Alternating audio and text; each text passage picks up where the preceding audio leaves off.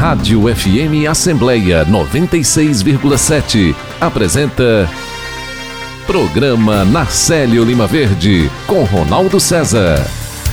São 8 horas 6 minutos. Muito bom dia neste 14 dia do mês de junho do ano de 2022. Está começando o programa Narcélio Lima Verde. Você diz, e a Késia Diniz? A Késia se encontra em casa. Bom dia, Késia. Saúde e paz para você, ao lado da família. Késia se recupera de um leve resfriado. Como trabalhamos no ambiente fechado, é bom permanecer em casa, resguardada. Né? Melhoras para você e até amanhã. Bom, o programa conta hoje com a advogada do escritório Freitito de Alencar, Cecília Paiva. Ela vem falar sobre debates que avaliam a viabilidade da implantação de usina de urânio no Ceará. Nós temos o repórter Silvio Augusto, que acompanha as principais iniciativas da Assembleia Legislativa. Repórter Silvio Augusto, daqui a pouquinho, entra em contato conosco. No espaço do empreendedor, a economista e vice-presidente do Conselho Regional de Economia do Ceará, Desirê Mota, a Desirê vai detalhar os procedimentos para legalizar uma empresa. Você tem interesse em abrir o seu negócio, de constituir uma empresa? Acompanhe essa entrevista que é muito interessante. Daqui a pouco ela vai estar no programa. Direitos do consumidor, a diretora do Procon Fortaleza, Neilândia Rabelo, aqui ela vai falar sobre a parceria entre a Enel e o PicPay. Tire suas dúvidas. Uma outra entrevista com o historiador do Memorial, deputado Pontes Neto, Carlos Pontes, está aqui conosco nos estúdios. Ele fala sobre essa exposição maravilhosa, Mulheres Memoráveis, que continua aqui na Assembleia Legislativa, que você precisa conhecer. O repórter Cláudio Teran antecipa o que está por vir na agenda da Assembleia no dia de hoje, e deve ser um dia muito movimentado. Amanhã nós teremos sessão ordinária, hoje não, mas a agenda da casa é super lotada, super cheia e o Teran vai trazer para a gente a agenda de hoje. O programa da Célio Lima Verde, da nossa Rádio FM Assembleia, está no ar, seguimos juntos até as 9 horas e além da Rádio FM Assembleia 96,7, é possível acompanhar a produção em vídeo no YouTube e no Facebook. Você também pode ouvir o programa Podcast Rádio FM Assembleia, disponível nas plataformas de áudio Spotify, Deezer, Apple Podcasts e Google Podcasts. Para participar, enviando comentários ou sugestões, adicione o nosso WhatsApp que é o 85 982014848. Muito obrigado desde já pela companhia. São 8 horas 9 minutos agora. Entrevista. Escritório de Direitos Humanos e Assessoria Jurídica Popular Freitito de Alencar acompanha debates sobre a viabilidade da implantação de usina de urânio no Ceará. Nós vamos detalhar esse assunto com a advogada do escritório Freitito de Alencar, Cecília Paiva. Cecília, primeiro, um prazer recebê-la aqui no programa Narcélio Lima Verde. Muito obrigado Bom por dia. disponibilizar seu tempo. Seja bem-vinda. Bom dia. Bom dia, gente. Tá todo mundo que está escutando a gente. Ah, verdade, verdade. Tá me ouvindo bem, Cecília? Estou ouvindo bem, sim. Pronto. A partir do acompanhamento dos primeiros debates, Cecília, qual é a avaliação do escritório Freitito? É certo. É um projeto de grande porte que nos gera muita preocupação. É, a gente tem percebido diversas irregularidades durante o licenciamento ambiental. É, primeiramente, teve o, a questão da violação ao direito de consulta prévia de povos e comunidades tradicionais e originários. Isso tem sido um ponto que nós do escritório temos sido bastante demandados, é, porque as comunidades estão sendo invisibilizadas no procedimento. É, uma, uma questão é que, por exemplo, é que a FUNAI foi informar que do projeto, do empreendimento, é, só teria povos indígenas a mais de 100 quilômetros é, do projeto. Só que, na realidade, a gente sabe que existem povos indígenas, aldeias, aldeamentos indígenas, na própria cidade de Santa Quitéria, a 22 quilômetros do projeto. Então, é, a gente já vê várias irregularidades gravíssimas, porque a invisibilidade dessas, desses sujeitos é, viola o direito de consulta prévia. E nesse sentido, a gente tem dialogado com o sistema de justiça, tem feito é, denúncias também no âmbito nacional. É, inclusive, isso gerou uma recomendação do Ministério Público Federal sobre a questão, dizendo que o IBAMA não emitisse licença prévia para o empreendimento até o cumprimento da, do direito de consulta prévia das comunidades que existem no local. E também houve é, uma recomendação do CNDH informando que já houve, a, a, falando da gravidade da violação dos direitos dessas comunidades e recomendando ao IBAMA de não, de ter se é, é porque a recomendação foi emitida antes das audiências públicas. Então, é, o, o CNDH é, recomendou que o IBAMA se abstivesse de realizar as audiências, tendo em vista que, é, pelo, as audiências públicas, elas já acontecem numa etapa do licenciamento em que os estudos já estão feitos. Então, você, na audiência pública, vai ter acesso aos estudos e vai dialogar sobre eles. Então, se os estudos estão completamente incompletos, não faz sentido ter audiência pública. É, aí o CNDH colocou esse sentido, ó, falta dentro do licenciamento, dentro do EIA-RIMA, questões fundamentais sobre o direito dessas comunidades e até a visibilidade deles. Uhum. É, outro ponto que tem nos preocupado bastante é sobre a divisão do licenciamento. Hoje em dia a gente tem o licenciamento ambiental no IBAMA, que deveria ser é, a parte central do debate, é, porque teoricamente o licenciamento ambiental tem uma, uma, uma perspectiva holística que, que contempla todos os debates ainda que a licença prévia seja só sobre alguns aspectos, vamos dizer, porque nesse caso é, existe o licenciamento nuclear, por se tratar, é, é, por conter urânio, que é uma, um mineral radioativo, é, então, assim, existe o licenciamento nuclear junto a nem. Mas, o que acontece? É, por mais que o licenciamento, o licenciamento nuclear junto a nem gere a licença é, respectiva para atividade nuclear, é, nós, o licenciamento ambiental deveria abranger todos os debates, por se tratar dessa perspectiva mais geral sobre o impacto do projeto. E também houve a separação é, irregular do licenciamento também na parte hídrica, porque esse projeto ele é, é, é a terceira vez que ele tenta ser é, é, efetivado. Na, das vezes anteriores, ele teve licença negativa. E um dos aspectos centrais disso é o consumo de água.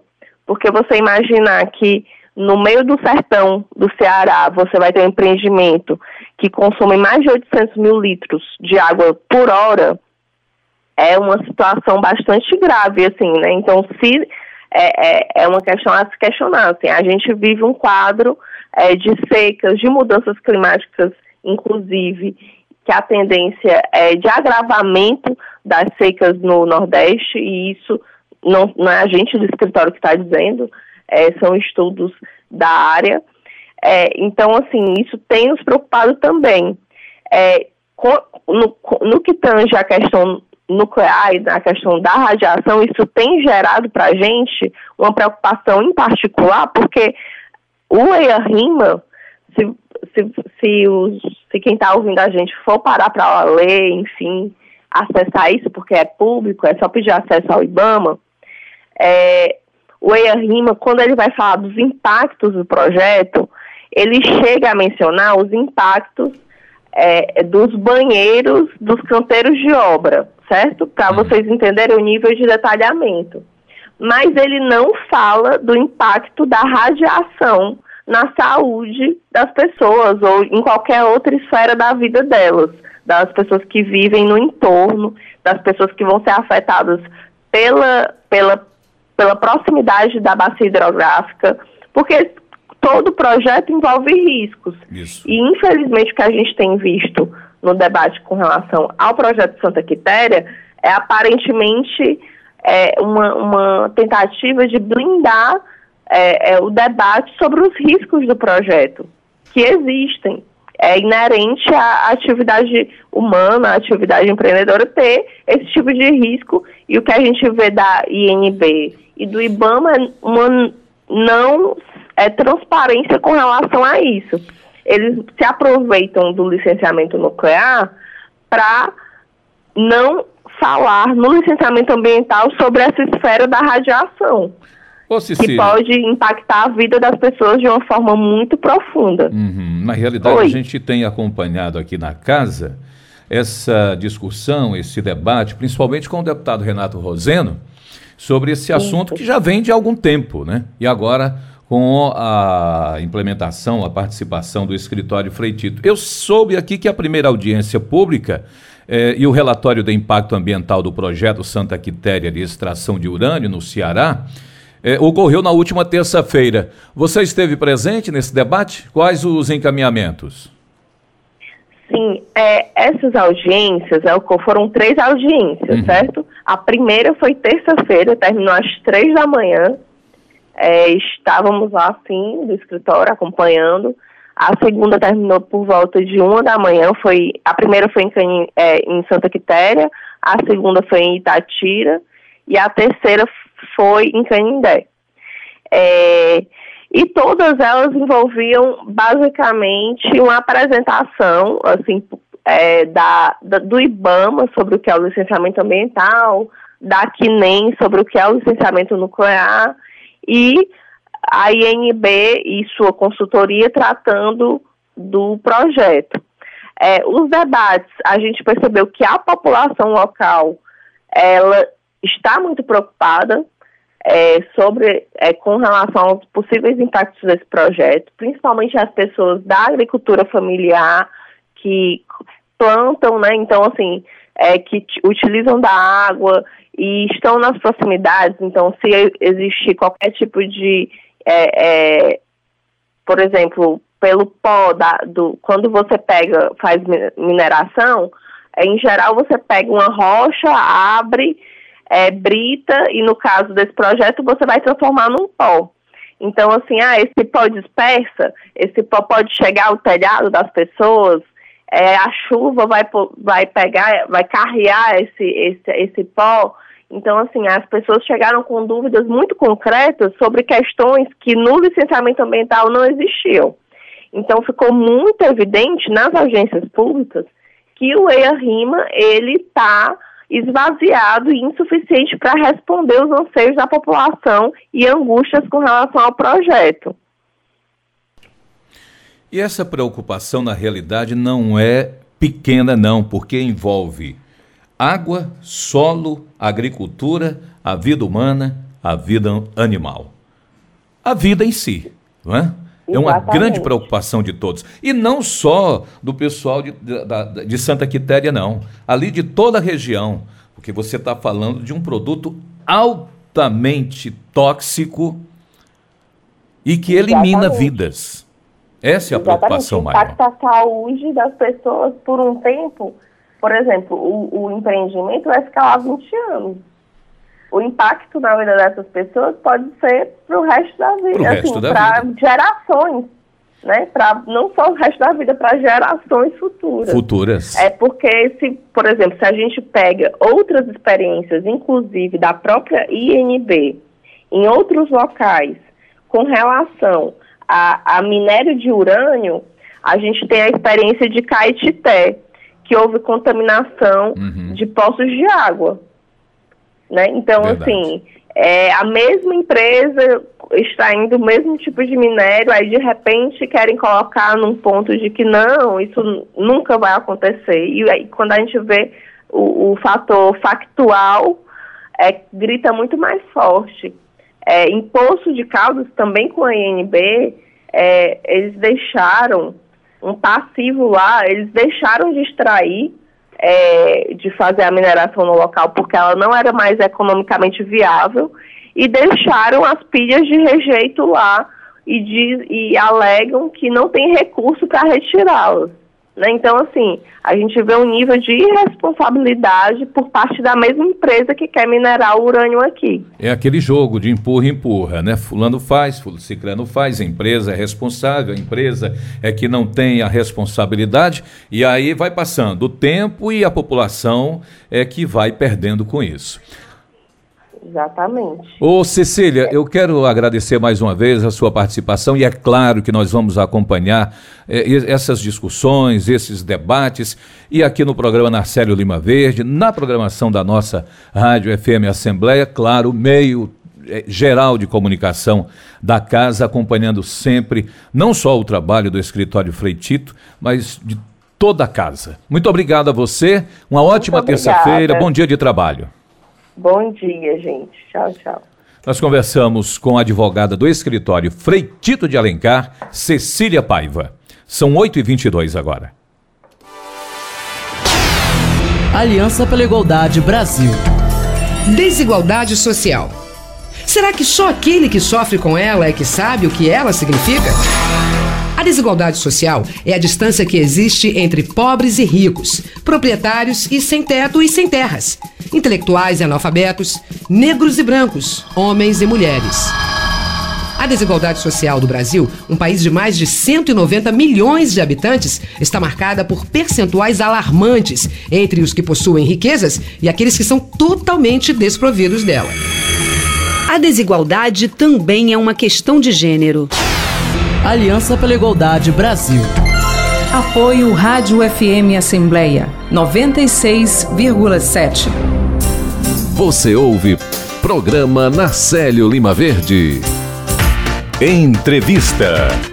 Memorial Deputado Pontes Neto realiza a exposição Mulheres Memoráveis. E nós vamos detalhar o assunto com o historiador do memorial, Carlos Pontes, que nos remete a Messias Pontes. Não dá para falar com você sem lembrar do seu pai, Carlos. Bom dia, seja bem-vindo. Muito obrigado por sua presença aqui no programa Narcélio Lima Verde. Bom dia, Ronaldo.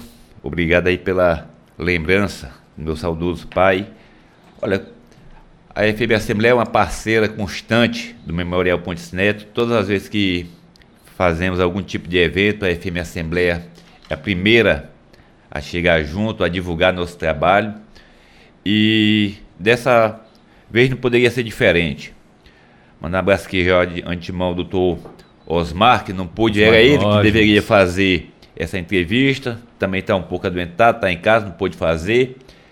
Mas a gente não pode fazer um trabalho dessa dimensão, Ronaldo, sem a orientação, sem o, o aval de um ex-deputado, uma pessoa que conhece a casa por dentro e por fora. Profundamente. E o doutor, Osmar, ao longo já vai fazer, completar agora 90 anos, de uma memória lúcida, assim, de uma memória invejável, de uma lucidez impressionante.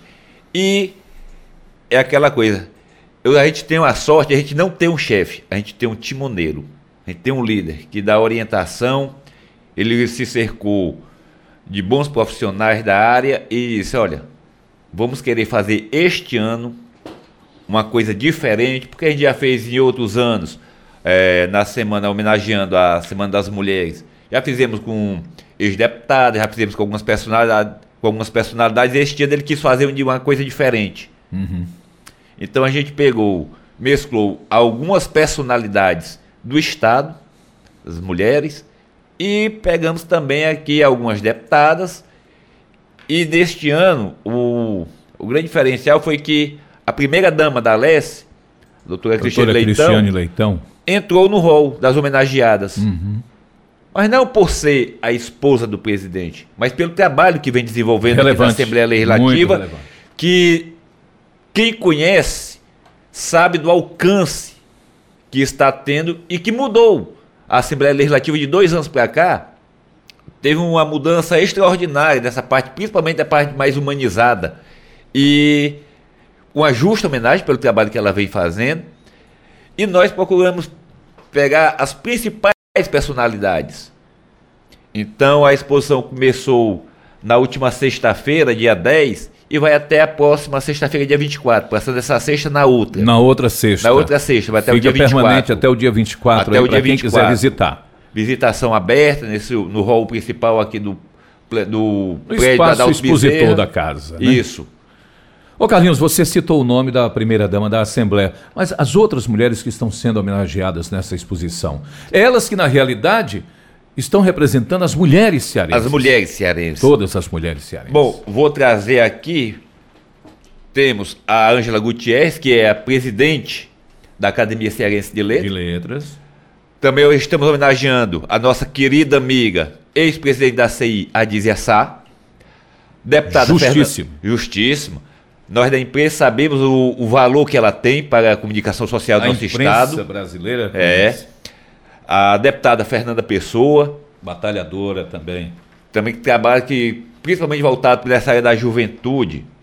E nós também temos é, deputada Érica Morim, Opa. A que está em evidência agora que vai ser beatificada, a Beata Benigna. Benigna. Agora, dia 24. Isso, sexta-feira. Por isso que a gente ia expulsar até o dia 30. Mas por conta da data, ó, vamos fazer uma coisa assim para simbólico. Isso. A Amélia Peruso bem bem. Temos aqui Jovita Feitosa. A Maria Lacoque Bezerra. Maria Eulália. Maria da Penha, pelo seu trabalho importantíssimo nessa causa da mulher. Em todo o Brasil. A primeira, aliás, a governadora do estado, professor Isolda Sela, que tem um trabalho que hoje é referência nacional, pelo que ela começou lá atrás, na questão da educação, Da de educação, Sobral. isso. Depois, na gestão do governador Cid Gomes, ela foi convidada para ser secretária de Educação do Estado e foi a, fez a criação do PAIC, que deu tão certo, que é o programa de alfabetização na idade certa, deu tão certo que hoje é usado em termo nacional. Hoje tem o PENAIC, que é o Programa Nacional de Alfabetização da Idade Na Certa, idade certa. que foi desenvolvida pela governadora Isolda Sela. Então, quer dizer, a, a importância na educação, é, o Ceará deu um salto na educação. Que é, na trabalho. realidade, a base de tudo, a educação. Ronaldo, não se pode falar no país de primeiro mundo quando você trata a educação como segundo ou terceiro plano. A educação tem que ser. Primeiríssimo. Prime- Só se a gente lembrar o que fez Japão depois da Segunda Guerra. Uhum. Se fechou para o mundo, investiu maciço, investiu 48% do seu PIB durante 30 anos em educação. O Japão hoje é a maior potência, Potência. do mundo. Potência. Então, aí temos outras aqui, personalidades como Raquel de Queiroz, nossa escritora, Tem a primeira deputada estadual da casa? Zélia Mota? Também. Zélia Mota. Zélia Mota. Zélia né? Mota, Tá, tem. também.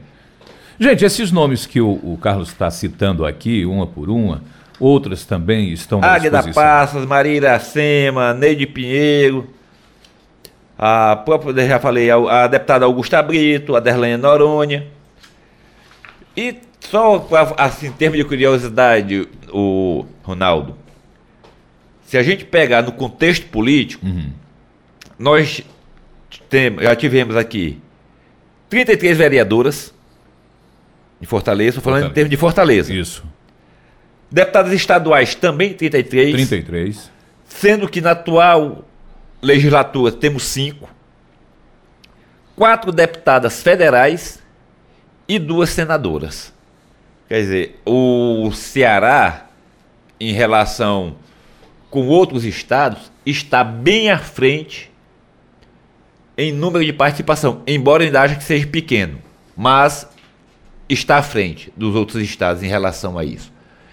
E eu gostei quando da abertura tivemos a, a oportunidade que a doutora Cristiane Leitão, que é responsável pelo Comitê de Responsabilidade Social, fazer uma visitação ao memorial, a parte expositiva, que ficou encantada e hoje, oficialmente, é nossa madrinha, Uhum.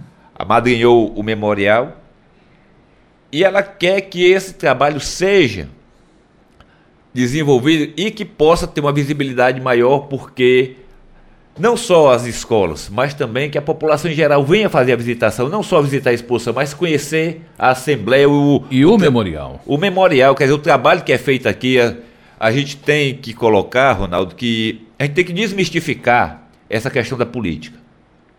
As pessoas ainda têm aquele velho conceito do que política não é bom, política só tem corrupto, e não é verdade.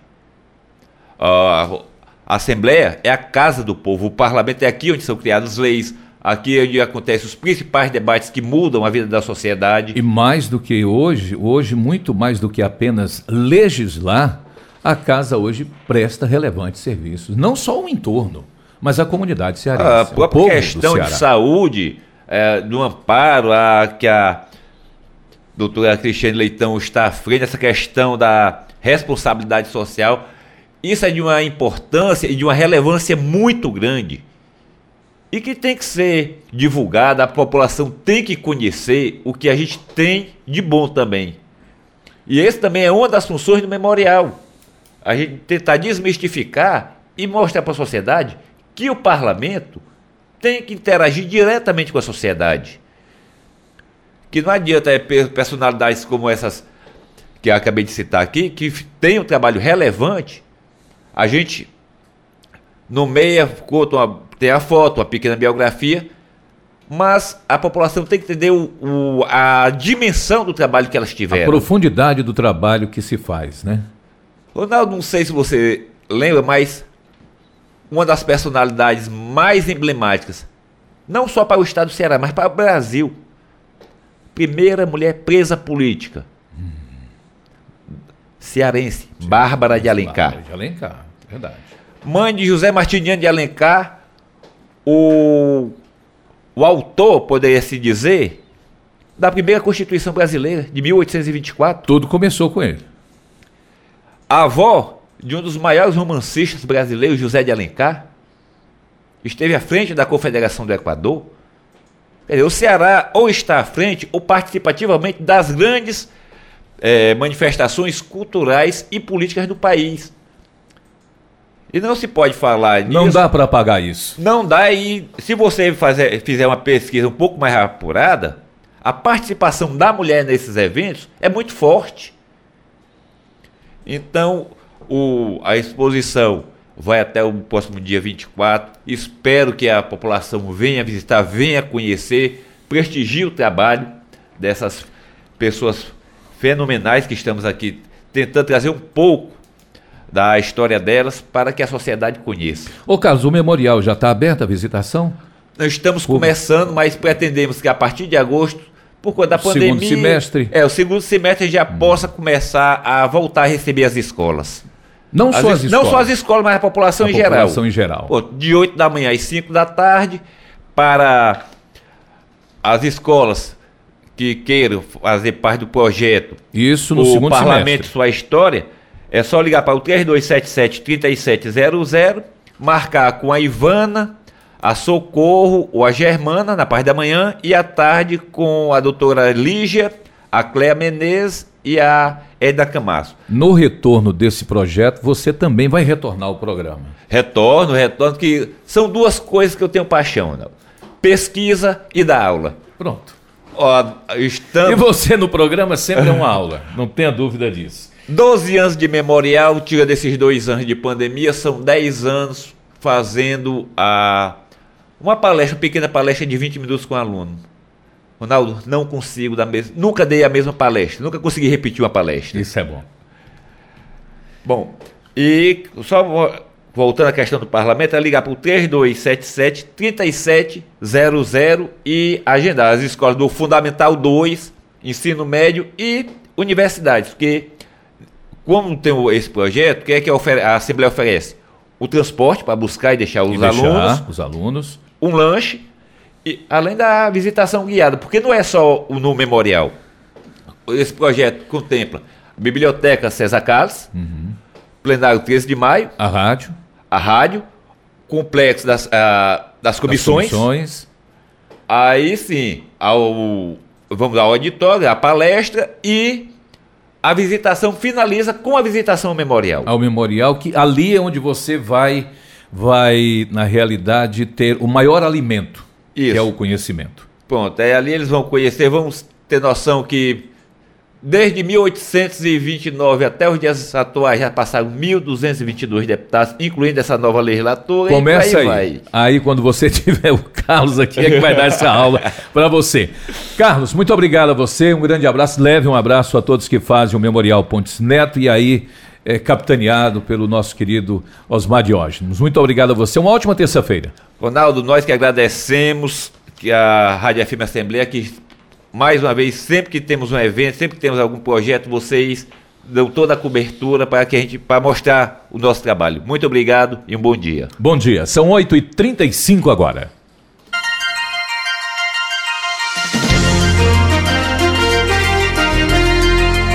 A comunicação social da Assembleia Legislativa do Ceará é um complexo que envolve televisão, rádio, jornal, revista, agência de notícias e o núcleo de mídias sociais. O núcleo de mídias sociais é o setor especializado na comunicação instantânea, no acesso rápido, na troca de informações, nas perguntas diretas e nas respostas imediatas.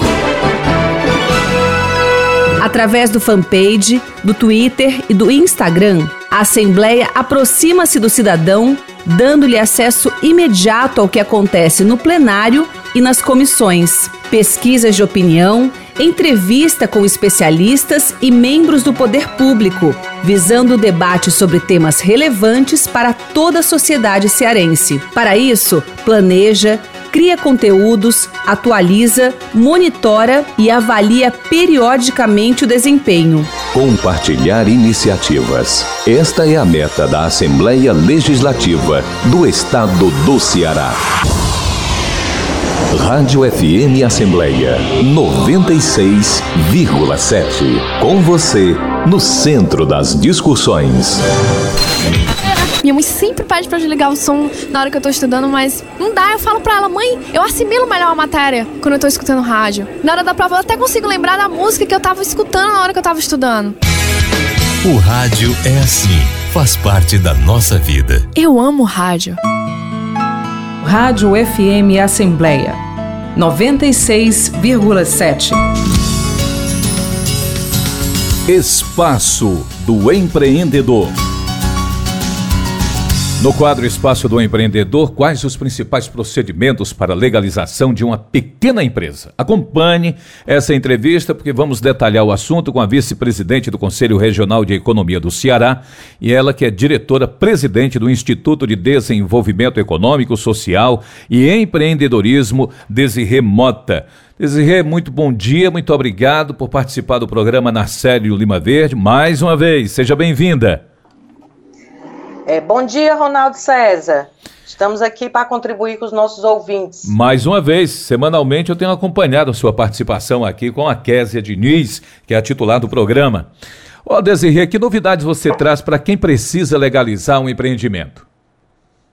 É, na realidade, a gente sabe que é um grande desafio, né, Ronaldo? Nos Muito dias grande. atuais, a legalização, principalmente das micro e pequenas empresas. Mas apareceu uma lei complementar em 2006, onde ela é, faz uma classificação nova de acordo com o faturamento anual. Então, apareceu essa modalidade do microempreendedor individual, que a gente conhece como o MEI. Então, ele tem as classificação da receita bruta anual de até 81 mil reais, que é 6.750 mês, e após isso, a pessoa pode se transformar em microempresa, que é uma receita bruta anual de até né, é, 360 mil, que é 30 mil mês. E após isso, vai para a empresa de pequeno porte, que é de 360 mil anual, até 4 milhões e 800. E o que é necessário? Essa lei, ah. essa lei Ronaldo, da micro pequena empresa, ela veio com algumas características diferenciadas. Quais né? são elas? Eu, eu diria que, na realidade, é, é ela simplificou para quem quer realmente registrar uma micro pequena empresa, certo? Ela tem também um, um, um tratamento diferenciado para quem quer é, participar de, de, uma licitação junto ao governo, porque ela tem um CNPJ, né? Ela tem, na realidade, é, é, registro, né? Que eu diria na, na junta comercial. Existem mais de 400 modalidades de serviço, de comércio e de indústria classificado é, é, nessa, nessa modalidade. Há uma preocupação é, na hora que você vai registrar, escolher bem qual é o seu KINAI, para que você possa, na hora que participar de alguma licitação, você saber que o enquadramento está correto, mas aí você pode recorrer aos especialistas, eu diria que um próprio contador pode lhe orientar melhor com relação a isso, tá? E existe também outras vantagens, né? Tem alguma isenção de algumas taxas, né, para registro dessas empresas, Agora, tem também obrigações, né? A gente tem que também depois deixar claro com relação a isso. Tá? Ô, Desirê, a participação hoje no MEI, você pode confirmar se é uma participação considerável hoje, mesmo na, na saída de uma pandemia? É, eu considero que mesmo com a pandemia, né, em função do desemprego que o, que, o, que o, o país se encontra, empreender hoje é uma alternativa de renda. E as pessoas encontram isso é, tanto na informalidade, né? É, é, começa na informalidade, depois se registra como MEI, porque na hora que você passa a ter o MEI, você passa a ter uma conta, né? É, no próprio gov.br, que é um sistema do governo, né? Você passa a ter, na realidade, pode ter funcionário, né? Você tem essa classificação dentro dessa característica do, do MEI, onde você além dessa questão que eu falei com relação a participar de alguns de algumas licitações, você tem é como é, se precisar emitir nota fiscal para outra empresa, você pode, não é uma obrigatoriedade emitir a nota fiscal, mas você pode é, emitir para outra empresa. Você tem acesso a crédito, a financiamento, que inclusive na, no programa passado nós falamos sobre as linhas de crédito que estão disponíveis aí no mercado. Uhum. Então você pode aumentar, que eu diria, a sua clientela no momento em que você se transforma como MEI. E isso dá uma certa segurança. Agora, de 1 a 5, nessa, nessa sequência, qual você destaca assim como a principal modalidade, ou seja, o principal negócio que se busca mais? É, o negócio que hoje se, se o, o, a, a, população que eu diria aqui do nosso estado busca muito é a questão de atividade de serviço. Porque a atividade de serviço, ela é uma atividade que você pode fazer no home office, né? Você pode fazer em casa. É, é você tendo alguma expertise, né, de, em determinadas áreas, você pode estar é, é, tá propiciando esse, esse, esse negócio é, com mais agilidade. O uhum. comércio, eu diria que seria o segundo. Por que o comércio? Porque você sabe é, que existem modalidades de empresa que as pessoas registram com o CNPJ e pode ficar no seu próprio negócio, né? Não precisa alugar um espaço, não precisa pagar energia fora, você embute dentro das suas despesas que você tem no seu próprio ambiente, como marmitaria, como um serviço de, de cabeleireiro, como um serviço hidráulico, né, é, é, é, eletricista. Então, são modalidades de atividades, tanto de comércio como serviço, que viabiliza esses pequenos negócios. Essa... Agora, eu gostaria, uhum. Ronaldo, de comentar sobre as obrigações, que eu acho que as pois obrigações, não. elas são muito importantes, né? Isso. Assim, às vezes a pessoa registra a empresa como MEI, e diz assim: não, como MEI eu não vou ter nenhuma obrigação, porque o governo já criou essa modalidade por meio do Simples e tal, mas assim, ela tem que pagar uma contribuição mensal, que a gente classifica ela como o DAS, né? Que é o, o, o, o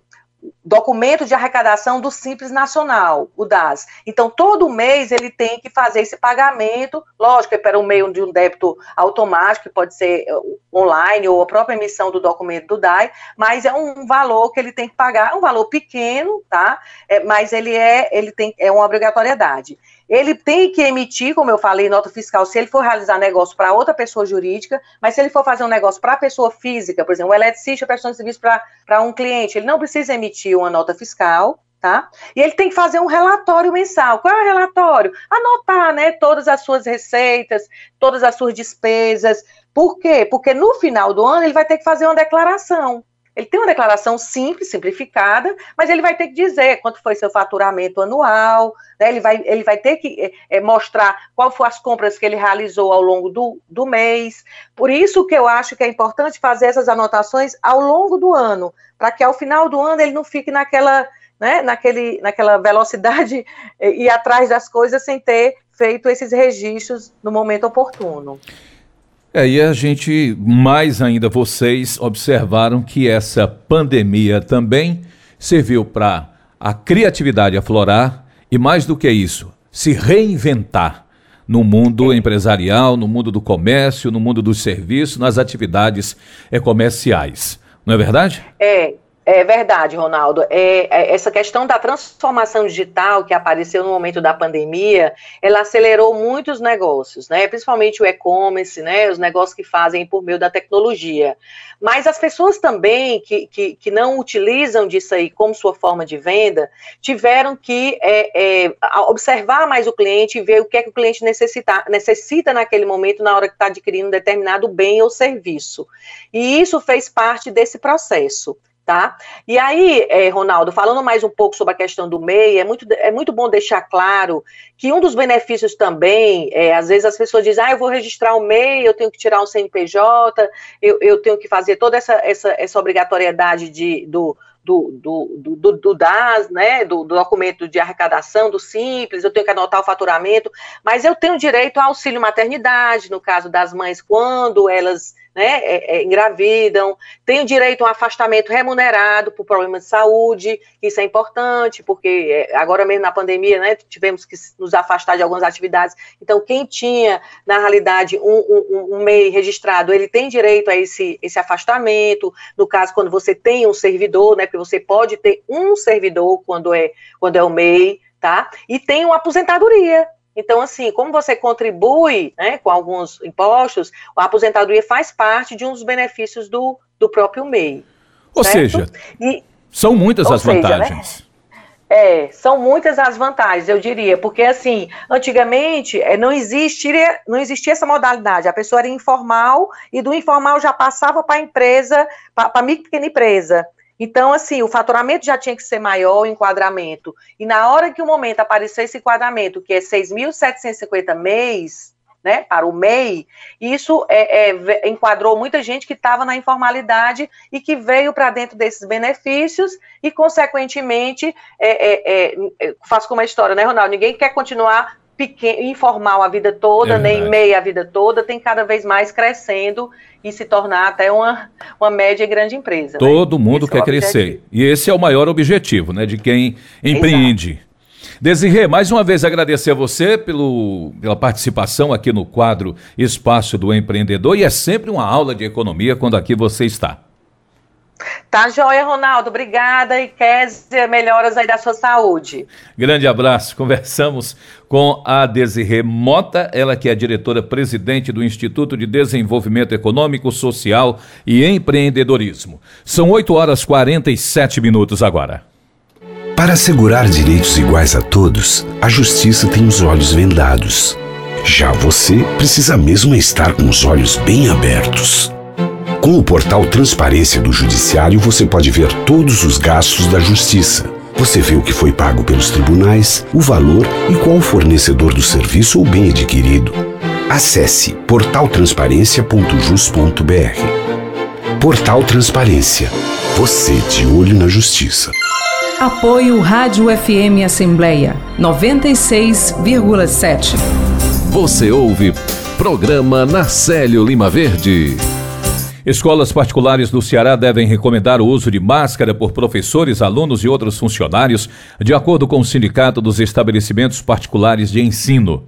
A entidade decidiu, em reunião nesta segunda-feira, acatar a orientação do governo do estado, divulgada na última sexta-feira. O sindicato também recomendou aos pais, alunos e funcionários que investiguem caso a caso os sintomas gripais.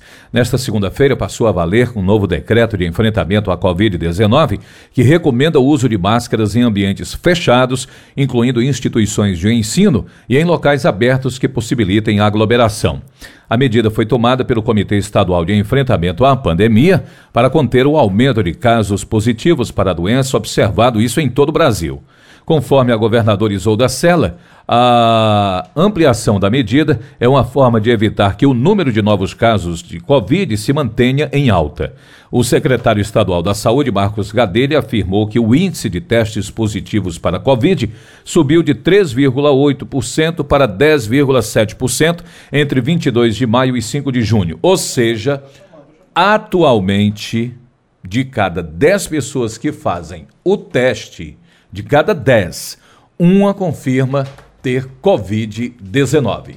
São 8 e 49 Muitos cearenses já perceberam o perigo das fake news, as notícias falsas na internet, como a dona Marlene, do bairro de Fátima, em Fortaleza. Eu acreditava em tudo que via na internet. Até já passei notícia falsa pra frente, mas hoje eu sigo o que meu filho me disse. Mãe, não compartilha nada sem antes checar se é verdade mesmo. Assembleia Legislativa do Estado do Ceará, na defesa do cidadão e da sociedade, compartilhando com você o combate às notícias falsas na internet.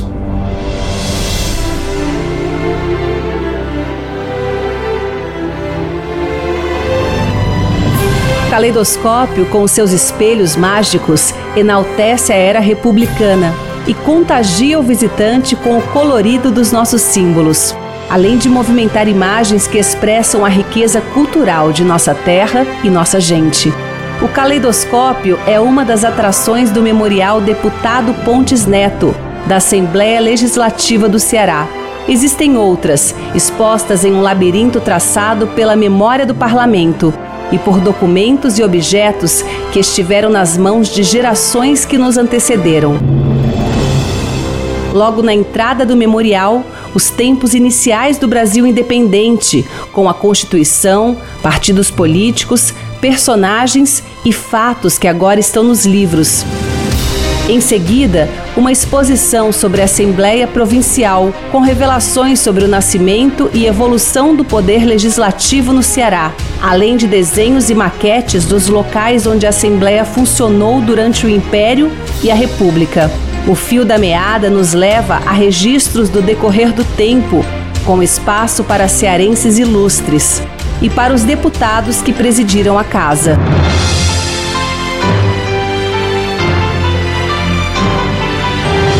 Memorial Deputado Pontes Neto, um labirinto criado não para se perder, mas para se encontrar com a história. Compartilhar iniciativas. Esta é a meta da Assembleia Legislativa do Estado do Ceará. Rádio FM Assembleia 96,7. Com você, no centro das discussões. Você ouve programa Narcélio Lima Verde. 8 horas 52 minutos. Deixa eu falar aqui com o repórter Silvio Augusto. Silvio, bom dia. Bom dia, Ronaldo. Bom dia a todos. Daqui a pouco, às 10 horas, no anexo 3 da Assembleia Legislativa, edifício Francisco das Chagas Albuquerque, vai acontecer o lançamento de mais um livro pela Edições Inesp. Nós estamos aqui com o João Milton Cunha, que é o diretor executivo do Inesp, vai falar sobre esse livro, que é uma solicitação do deputado Bruno Pedrosa. Bom dia, João Milton. Bom dia, queridos amigos da nossa FM Assembleia, Ronaldo, Silvio Bom dia, professor. e queridos ouvintes da nossa FM Assembleia.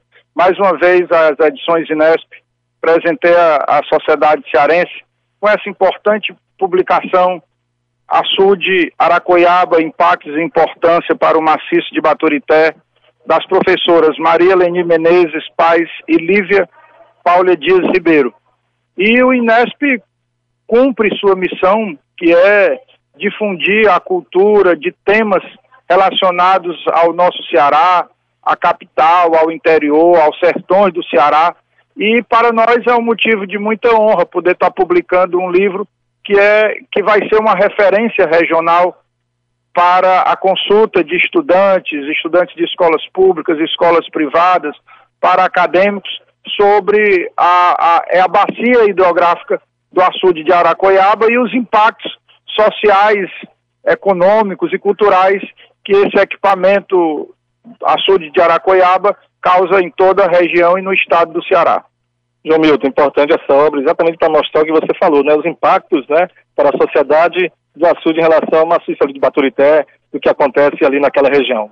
Perfeitamente. É importante a gente ter referências bibliográficas e aí o, essa obra ela nos traz importantes informações, dados científicos e técnicos né, sobre a economia, sobre o impacto ambiental da existência desse açude para a região né, do entorno de Aracoiaba e da importância que é para o Ceará essa bacia hidrográfica.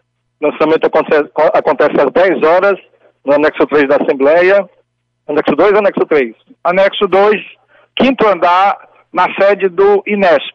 Ah, ok. A partir das 10 horas. A partir das 10 horas no modelo híbrido. Quem tiver interesse de assistir, de acompanhar, é, pede o link pelo Edições Inesp WhatsApp, né, o DDD 85 99 99 42 15. Repetindo, Edições Inesp WhatsApp, DDD 85 99 99 42 15.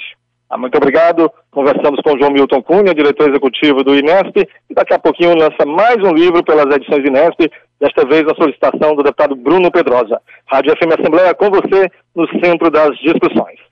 Quanto sonho, vou conta. País maravilhoso, a criança com direito de brincar e ter comida gostosa e saudável. E sabe o que mais? Todos trabalhavam para melhorar a vida da meninada. Não importava se eram índios, quilombolas, negros, brancos, do norte, do sul, do nordeste. Que legal. Ah, as mães faziam exames médicos antes e depois de ter o bebê. Conta mais, vô. Faça esse sonho se tornar realidade. Você tem direitos. Unicef, para cada criança, saúde, educação, igualdade e proteção. Apoio Rádio FM Assembleia 96,7. Direitos do consumidor. 8 horas e 56 minutos, o Procon Fortaleza notifica Enel para prestar esclarecimento sobre parceria no pagamento de contas pelo PicPay. Nós vamos conversar mais sobre esse assunto com a diretora do Procon Fortaleza, Eneilândia Rabelo. Na realidade, nós temos dois assuntos. Vamos começar por esse aqui. Eneilândia, muito bom dia. Primeiro, agradecer por sua participação aqui no programa Narcélio Lima Verde. Bom dia, Ronaldo. Eu que agradeço a, a participação no programa. É, bom dia a todos os consumidores e o PROCON sempre está disponível aí para informar e esclarecer os nossos consumidores sobre os seus direitos. Eneilândia, o que motivou a notificação da Enel por parte do PROCON Fortaleza? É, o PROCON é, recebeu umas denúncias com relação a um, uma publicidade da Enel que oferecia um cashback de 12 reais é, no pagamento de duas contas né, no, no, no aplicativo PicPay. Uhum. E aí o que é que acontece? Quando o consumidor vai pagar essa conta de energia pelo aplicativo PicPay, é, existe uma cobrança de taxas, né, taxas de juros, é, é, cobrança também de outras taxas, que acabam, às vezes, é, sendo bem superior a essa questão de 12 reais. E aí o PROCON entende que isso pode significar uma prática de publicidade enganosa, e devido a essa situação, é, foi a, a concessionária de energia foi notificada para prestar esse esclarecimento ao órgão de defesa do consumidor. Uhum. Então, o que acontece é, é, é uma possível é, prática né, de publicidade enganosa. E aí estamos investigando é, com relação a essa questão. Ah, ah, Caracterizou-se duplicidade, não? A gente, é, a, ela teve um prazo, né, até ontem, a data de ontem, para poder é, fazer a justificativa. Estamos ainda na, analisando, né, estou aguardando o jurídico receber aí a defesa da própria concessionária, para a gente ver os argumentos legais que ela vai prestar ao órgão de defesa e aí sim investigar se realmente houve ou não essa prática abusiva com relação à publicidade enganosa. Estamos no aguardo aí da, da avaliação do jurídico do órgão para a gente poder é, identificar se houve ou não. Nós estamos conversando com a diretora do Procon Fortaleza, Eneilândia Rabelo. Eneilândia, quais os cuidados que o consumidor deve ter na hora de fazer o pagamento pelo aplicativo? A gente sempre é, alerta aos consumidores que na, nesse pagamento observe é, a questão do, da taxa de juros, porque você pode, né, tem essa alternativa de pagamento pelo aplicativo PicPay, mas o consumidor tem que ficar atento a essa cobrança né, de algumas taxas que o próprio aplicativo é, é, cobra do consumidor. Então, é, é importante que ele avalie se esse se essa taxa de juros, né, ou outras taxas que estejam embutidas, é válido para o consumidor, porque aí, ao invés dele estar tá recebendo esse cashback de 12 reais, por exemplo, ele pode estar é, acrescentando aí uma dívida a mais do que esses 12 reais que ele irá receber de, é, de retorno. Então, é uhum. importante que o consumidor observe, de fato, quanto de juros ele vai pagar mais para pagar as contas de energia pelo aplicativo. Vamos acompanhar esse assunto. Mas tem um outro assunto que acaba de chegar aqui: o Departamento Municipal de Proteção e Defesa dos Direitos do Consumidor informou nesta terça-feira que estabeleceu um prazo de 15 dias para que supermercados da capital, bem como fabricantes de produtos e alimentos, informem aos consumidores, nós consumidores, sobre a redução do peso das embalagens. Fabricantes têm reduzido a quantidade de produtos, mas o preço ah, o preço permanece igual. A prática já ganhou até nome: reduflação. Vamos falar sobre isso, Eneilândia. O que é reduflação? A reduflação, na verdade, é uma redução da quantidade dos produtos, né? Geralmente os fabricantes eles reduzem aquele produto, a quantidade, uhum. mas é, que algumas vezes mantém as mesmas características, é, mas é, permanece o mesmo preço. Então você reduz a quantidade do produto e permanece o mesmo preço. Então é uma forma né, de, de é, reduflação que a gente chama, para poder aí é, continuar vendendo o produto, mas de uma certa forma tem um prejuízo para o consumidor porque houve a redução da quantidade desse produto. Uhum. Então as empresas elas até podem fazer essa situação, mas desde que informe o fato ao consumidor. Então essa informação ela tem que estar bem clara ao consumidor. E essa informação ela inclusive tem que estar na embalagem, né? Durante aí, conforme a, a legislação durante um período aí de seis meses. Então, é, a gente chama até de uma inflação disfarçada, né? Ele é reduz verdade. o produto, permanece no mesmo preço, mas reduz a quantidade do produto.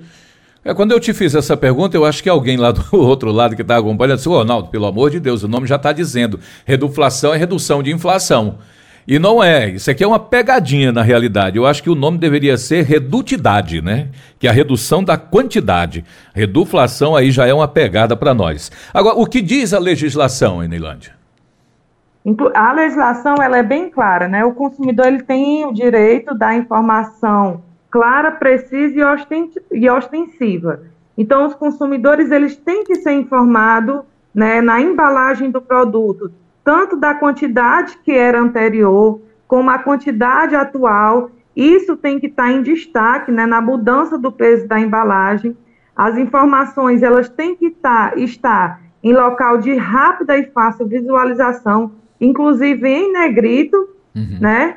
E texto de caixa alta e em cor que é, contrasta com o resto da embalagem. Ou seja, tem que ser bem destacado que o consumidor ele precisa saber que está levando um produto que houve sua redução. Ele pode ser até o mesmo preço, mas houve uma redução. Uhum. Então, essas informações, elas têm que estar bem claras ao consumidor na hora dele consumir aquele produto, na hora dele adquirir.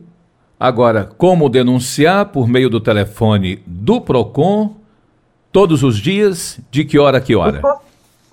Os consumidores que quiserem denunciar, observar alguma prática, alguma infração, que quiserem denunciar o Procon, nós disponibilizamos a central de atendimento através do telefone 151, das 8 horas da manhã até as 17 horas, e também ele pode denunciar de forma virtual, né, 24 horas por dia, é, no site, no portal da Prefeitura de Fortaleza, é, fortaleza.ce.gov.br, na aba Defesa do, do Consumidor. E também temos o aplicativo Procon Fortaleza.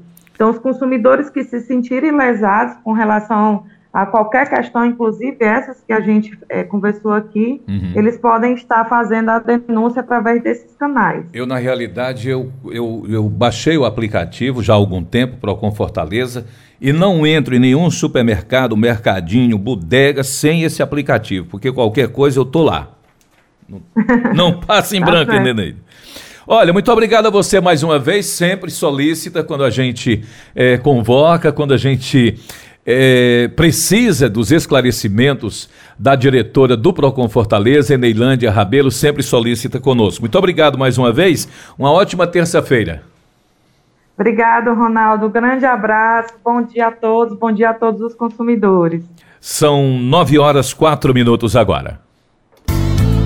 A oferta deve ser cumprida. A informação é um dos direitos básicos do consumidor. Assim, Quem comprar um produto ou contrariar um serviço oferecido por meio de propaganda de qualquer tipo e não tiver sido clara e corretamente informado quanto às suas características e restrições, e depois descobrir que ele não corresponde às suas expectativas, tem o direito de reclamar junto à empresa, exigindo que a oferta seja cumprida. Caso a empresa se negue a resolver o problema, deve-se recorrer aos órgãos de defesa do consumidor ou à justiça. Pode-se optar por acionar o juizado especial civil se o valor da ação não ultrapassar 40 salários mínimos. Até 20 salários mínimos, você não precisa ser acompanhado de advogado. Exerça sua cidadania, conheça e reclame seus direitos. Uma dica da Proteste Associação Brasileira de Defesa do Consumidor. Mais informações no site www.proteste.org.br. Apoio Rádio FM Assembleia 96,7. Você ouve Programa Narcélio Lima Verde. Mais uma vez conosco o repórter Silvio Augusto. Silvio. Ronaldo, o Dia Mundial de Conscientização da Violência contra a Pessoa Idosa é comemorado amanhã, dia 15 de junho, e traz uma reflexão para que a sociedade sobre os direitos da pessoa idosa e qual o seu papel perante essa conscientização. E a, e a Associação dos Defensores e das Defensoras Públicas do Ceará apoia o trabalho dos defensores que atuam na área de proteção ao idoso. Para falar sobre essas ações que os defensores propõem aos idosos, vamos conversar com a doutora Carolina Gondim, ela é defensora pública e coordenadora da Comissão Nacional da Pessoa Idosa da ANADEP, né, como membro da DPEC. Bom dia, doutora Carolina. Bom dia, Silvio. Bom dia a todos e a todas os ouvintes da Rádio FM Assembleia. Isso mesmo, a Associação Nacional, ela, desde o ano passado, ela já vem se preocupando com esse olhar para a pessoa idosa e nós promovemos um curso para os defensores de capacitação em relação à atuação deles nas instituições de longa permanência para pessoas idosas, justamente para que tenha esse olhar de, de, dar visibilidade, vez e voz à população idosa, de estar também nesses espaços. É, em que áreas os defensores estão atuando né, em relação à pessoa idosa? Vamos lá. Temos a área da saúde, que é muito procurada, a área do consumidor, a área da família é a mais procurada tradicionalmente pelas pessoas mais idosas. E nós estamos em todo o estado. E aí os defensores, tanto do interior atendem as pessoas idosas e a gente busca que ele faça esse trabalho extramuro, Silvio, que é isso. Não está apenas no gabinete, mas poder também estar nessas instituições de longa permanência para idosos e tá, tem nesse olhar também externo, fazer esses contatos com os conselhos municipais da pessoa idosa, conselhos estaduais, com os CREAS, CRAS, e tentar estar nesses espaços para verificar né, os direitos dessas pessoas. E existe também o núcleo do idoso da defensoria que também faz todo esse atendimento. Isso, e aqui nós temos um núcleo especializado que tem esse atendimento da população idosa, que é o núcleo do idoso, que fica na sede da defensoria. Lembrando que se for caso de saúde e de consumidor, nós vamos para esses locais específicos e os demais casos sim, no núcleo do idoso. Quem quiser entrar em contato, né, como é que pode fazer? Pronto, nós temos o Alô Defensoria, que é o 129, e nós agora também temos na plataforma do site a Dona Dedé, que é o chat virtual, e nós temos também o nosso site, que tem todos os contatos, e o 129, que é o telefone. Qual a mensagem que a senhora deixa né, para os ouvintes da Rádio FM Assembleia, do programa Na Lima Verde, para toda a sociedade né, sobre esse combate à violência contra a pessoa idosa? É muito importante nesse momento de pós-pandemia que esse idoso e essa idosa possam estar mantendo vínculos com amigos, com familiares, com pessoas de fora, para que essa violência chegue aos conhecimentos das autoridades, das pessoas e não fique invisibilizada.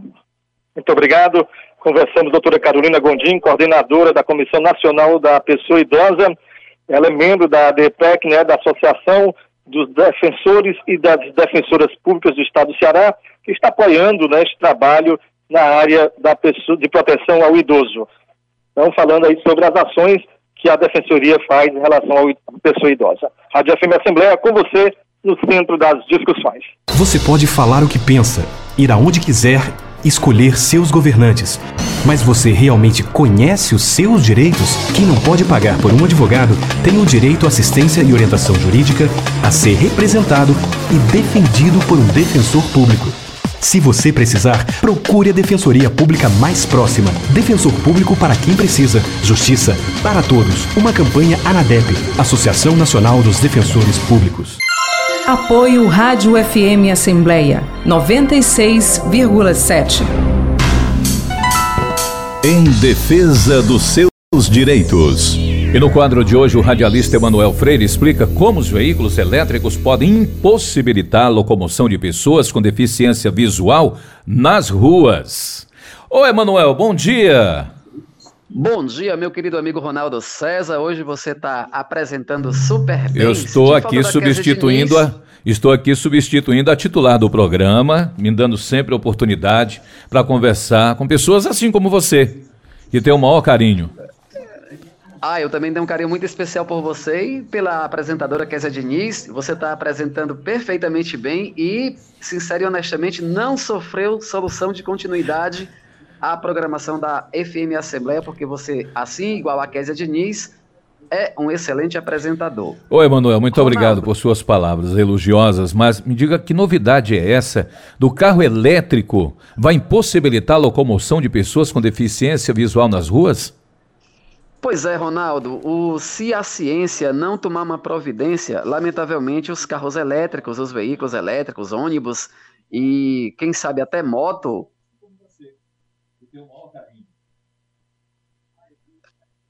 Né, o, o, os carros, é, os carros uhum. elétricos, motos, elas poderão exatamente trazer essa problemática, Ronaldo César, por conta de que é, elas ficarão os veículos ficarão em silêncio, né? E por ficarem em silêncio, é, andarem em silêncio, aliás, aí a pessoa com deficiência visual ela vai perder exatamente a noção de quando chegar numa faixa de pedestre é, atravessar como, de uhum. que forma, já com, com os veículos que possuem o motor a gasolina, o motor a óleo diesel, e a gás também, porque não dizer álcool, eles fazem um barulho, né? Então você já tem uma noção de que quando chega ali numa faixa de pedestre, uhum. essa, é, é, é, é, essa travessia vai ficar fácil.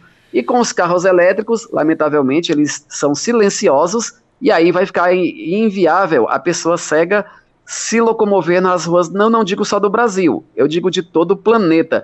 E para piorar a situação, Ronaldo, para que você possa ter uma ideia, em cidades que já possuem ônibus elétricos, esse veículo é conhecido como mata-cego, porque a pessoa cega não escuta o barulho e ele vai precisar, ele já precisa, né, de no dia a dia da ajuda das pessoas para atravessar uma rua.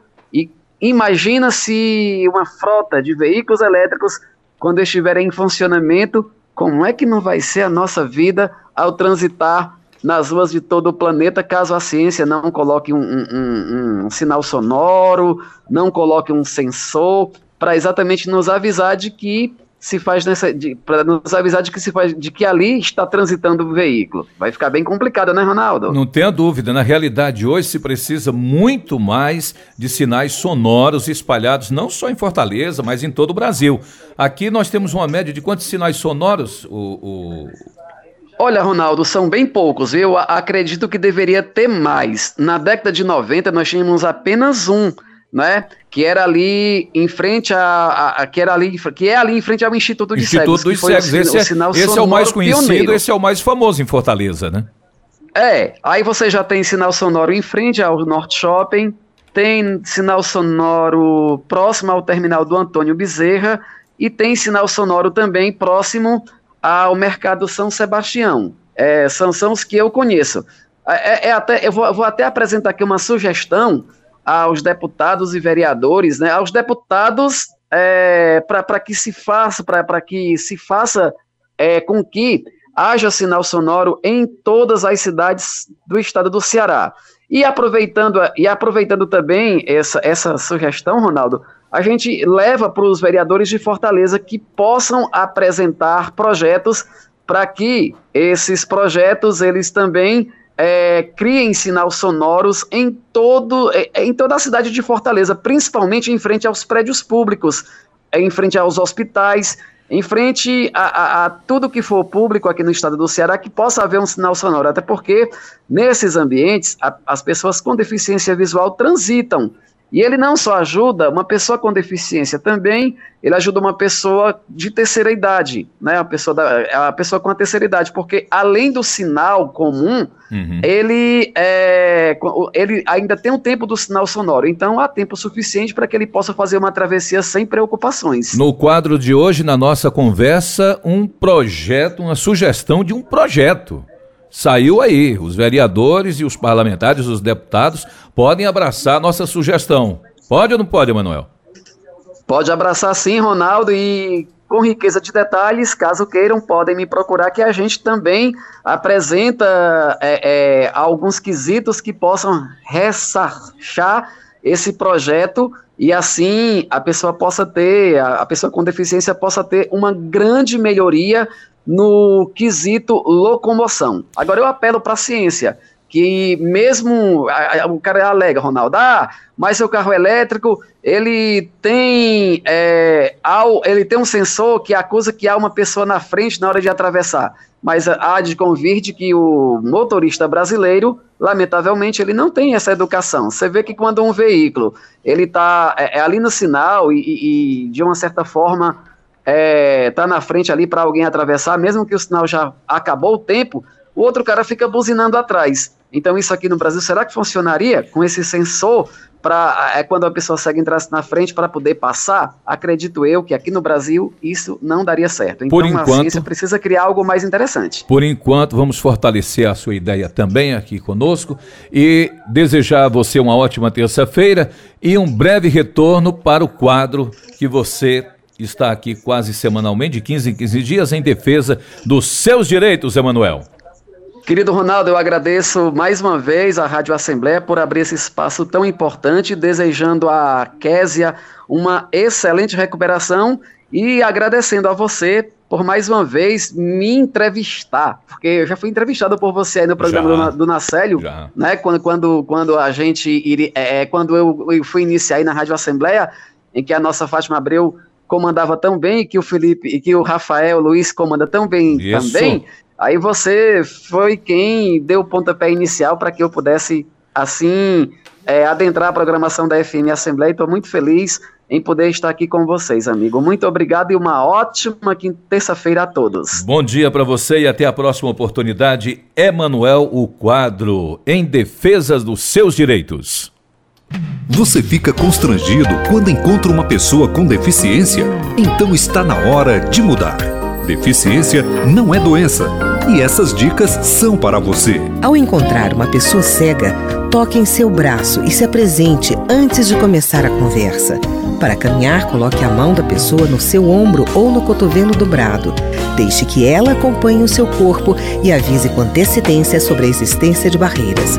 Nunca faça carinho ou dê alimentos ao cão-guia. Ele está a trabalho e não pode ser distraído. O cão-guia pode entrar em qualquer ambiente público. É um direito garantido por lei.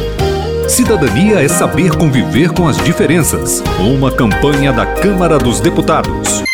Apoio Rádio FM Assembleia 96,7. Você ouve Programa Narcélio Lima Verde. 9 horas 18 minutos. Vamos fechar o programa de hoje com o Cláudio Teran, que está conosco. Teran, bom dia. Muito bom dia, Ronaldo. Bom dia a você. Bom dia, o amigo ouvinte da nossa FM Assembleia. Vamos à agenda de hoje, Ronaldo. O movimento, movimento da hein? Assembleia Legislativa. E tem bastante, viu?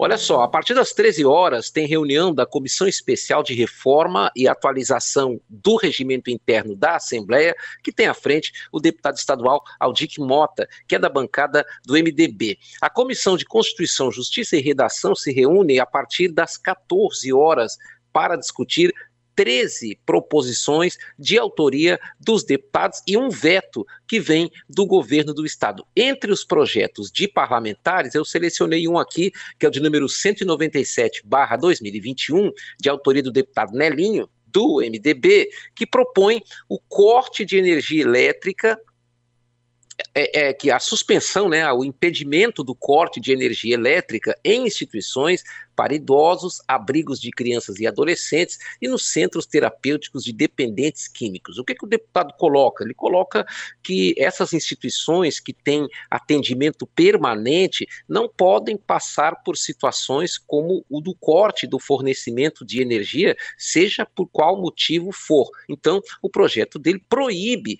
o corte de energia nessas instituições. À frente da CCJ, o deputado estadual Romeu Aldigueri, que é da bancada do PDT.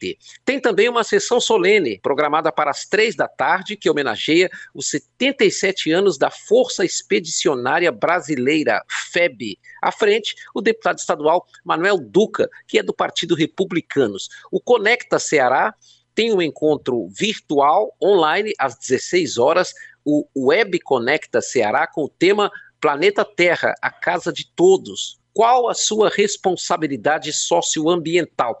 O convidado especial é o deputado do é o, é secretário do Meio Ambiente, o ex-deputado Arthur Bruno. A partir das 18 horas e 30 minutos, a programação desta terça-feira da Casa do Povo vai fechar com uma sessão solene para entrega da Medalha do Mérito Parlamentar ao presidente da Federação das Indústrias do Ceará, FIEC, Ricardo Cavalcante. A propositura é do deputado Marcos Sobreira, da bancada do PDT, meu caro Ronaldo.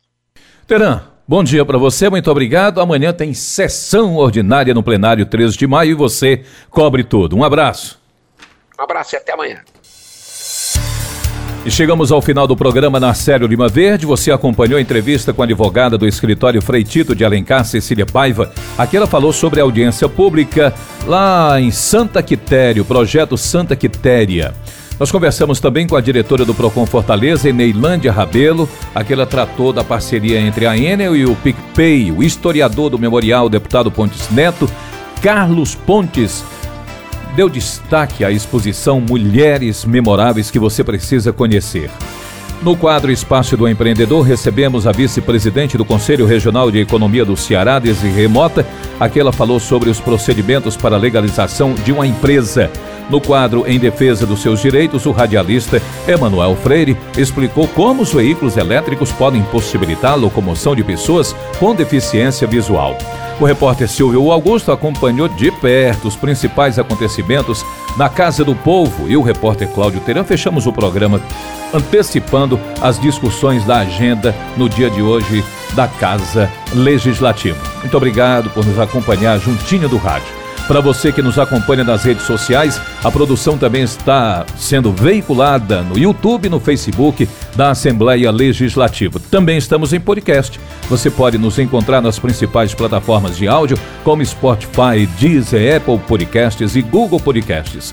Basta procurar Rádio FM Assembleia e se inscrever. Além do amigo Ronaldo César, a equipe do programa na Sério Lima Verde, reúne na coordenação Tassiana Campos, na produção Laiana Vasconcelos, repórter Silvio Augusto Cláudio Teran, direção de vídeo Rodrigo Lima, operação multimídia César Moreira. Para participar do nosso programa enviando algum comentário ou sugestão, anote o nosso WhatsApp 8598201 4848. A supervisão geral é de Rafael Luiz Azevedo.